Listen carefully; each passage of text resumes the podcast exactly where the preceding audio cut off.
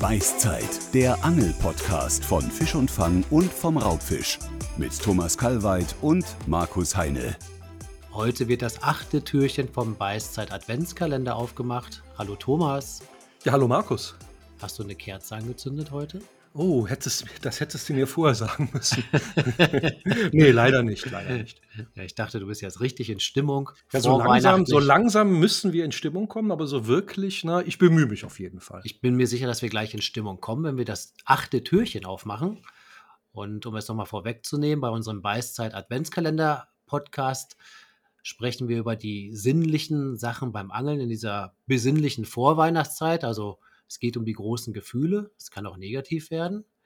Thomas, wir haben schon einige Gefühlsregungen beim Angeln in den letzten Tagen beschrieben und heute ist die achte Tür dran. Genau, da gibt es ganz viele und ich bin mal wieder gespannt, was da auf uns wartet. Dann öffnen wir mal die Tür. Ich denke, das kannst du mal machen. Oh, ich, oh ja, danke schön. also ich öffne mal und. oh, oh, was Englisches, Markus. Der Flow. Oh ja, oh. Im, im, Flow sein. Genau, im Flow sein. Ein Modewort aus der Psychologie, glaube ich. Ja. Was ist das eigentlich, wenn man im Flow ist? Wenn alles fließt, wenn alles. Ich gucke mal eben nach hier. Ja, Wikipedia sagt also im Flow, äh, Englisch für fließen, rinnen, strömen. Also der Flow bezeichnet das als beglückend erlebte Gefühl eines mentalen Zustandes völliger Vertiefung, Konzentration und restlosen Aufgehens in einer Tätigkeit, die wie von selbst vor sich geht. Auf Deutsch in etwa Schaffens, Tätigkeitsrausch oder auch Funktionslust. Oh, was ist das für ein Wort? Meine Güte, oh wei. Das steht hoffentlich nicht in meinem Arbeitsvertrag, Funktionslust. Oh wei, da kriegt man ein bisschen Angst. Aber Flow, ja, stimmt, beim Angeln, also das kenne ich durchaus. Also meistens kommt man ja nicht in den Flow. Das ist, glaube ich, das, der Knackpunkt an der ganzen Sache. Aber manchmal, glaube ich, so beim Rotaugenstippen, wenn jeder Wurf auf dem Futterplatz landet und der Schwimmer gleich abtaucht und man hakt sofort einen Fisch und alles geht Hand in Hand, das Haken lösen, das neu beködern und direkt wieder ein Fisch und Biss und so weiter. Oder beim Bachspinnfisch Fischen zum Beispiel, jeder Wurf ein Fisch, dann kann man, glaube ich, so so langsam in den Flow kommen, ne? wenn alles funktioniert. Ne? Man muss es natürlich ja. drauf haben, ist klar. Also ich glaube, als Anfänger, wenn man eher einen Baum wirft und, und, und andauernd einen Knoten irgendwo drin hat, dann kommt man nicht so sehr in den Flow. Aber so alte Hasen, so einen langen, so Fliegenfischer, die 30 Jahre das schon machen, die können, ja. glaube ich, mal in so einen Flow kommen. Ne? Ja, beim Fliegenfischen kenne ich das auch sehr gut, zum Beispiel beim Hechtstreamern. Wenn dann wirklich alle Würfe gelingen und es gibt keine Perücken und der Streamer landet perfekt vor der Schilfkante, dann ist man einfach im Flow. Und das ist dann so ein Gefühl, das ja, tritt nicht zu oft auf. Das, das also ist schon ein besonderes Gefühl, aber man spürt es auch ganz intensiv, ne? dass man dann gerade so merkt, jetzt äh, ist man wirklich in so einem Angelrauschzustand. Genau, es ist ja eine immer wiederholende Tätigkeit, also immer wieder der gleiche Wurf, perfekt ne, äh, ausgeführt. Ne? Ja, es ist schon ein beglückendes Gefühl, ne, wenn das funktioniert. Aber es ist ja leider Gott, wir müssen ja ehrlich sein, wann kommt das beim Angeln mal vor? Ne? Meistens ist ja, geht irgendwas schief. Meistens äh, wird man von der Mücke gestochen, bleibt hinter sich im Baum hängen oder es am Ufer irgendwo einer mit dem Kofferradio geht vorbei oder ja, irgendwas stört einen dann beim Flow. Ne? Also so ist es ja auch am häufigsten, glaube ich.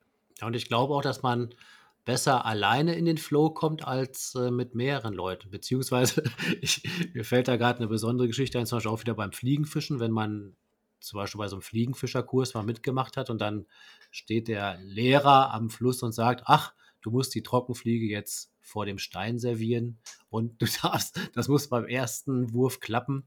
Also ist ja sehr klar, das wird nicht klappen. Ja, der erste Wurf wird garantiert zu weit oder zu kurz sein und die Fliege landet nicht da. Es sei denn, man ist absoluter Profi, aber ich glaube, wenn auch viele zugucken und äh, wenn man dann unter Druck ist, dann kommt man schwierig in den Flow nee, nee, rein. Ne? Man muss, glaube ich, alleine sein. Ich hatte mal so eine Art Erlebnis beim Lachsangeln mit der Fliegenroute. Ich bin da der absolute Idiot. Ich kann das gar nicht. Ich musste es aber mal machen. Und da musst du ja immer den ewig gleichen Wurf machen in so einen Kolk hinein, lässt die Schnur durchtreiben, machst wieder den identisch gleichen Wurf, lässt die Schnur durchtreiben. Und das machst du einen ganzen Tag quasi an so einer Stelle, weil die sind ja dünn gesät, diese Lachsstellen. Und dann kommst du wirklich, wenn das gut funktioniert, in wirklich so einen Flow rein. Du spürst den Grund, kriegst keinen bist, machst den gleichen Wurf und das, und das über Stunden. Das ist wie beim Marathonlaufen, da macht man ja oder beim Fahrradfahren, man macht ja eigentlich immer das genau das Gleiche und das ist ja irgendwie so wie so Zen-Gymnastik oder oder autogenes Training so in die Richtung. Ne? Angeln hat ja viel von von auch von von Zen und von von autogenem Training, ne? wenn man sich so auf eine auf eine ganz einfache Geschichte konzentrieren muss. Ne? Irgendwann kommt man dann in so einen Trance-Zustand, ne? im Idealfall.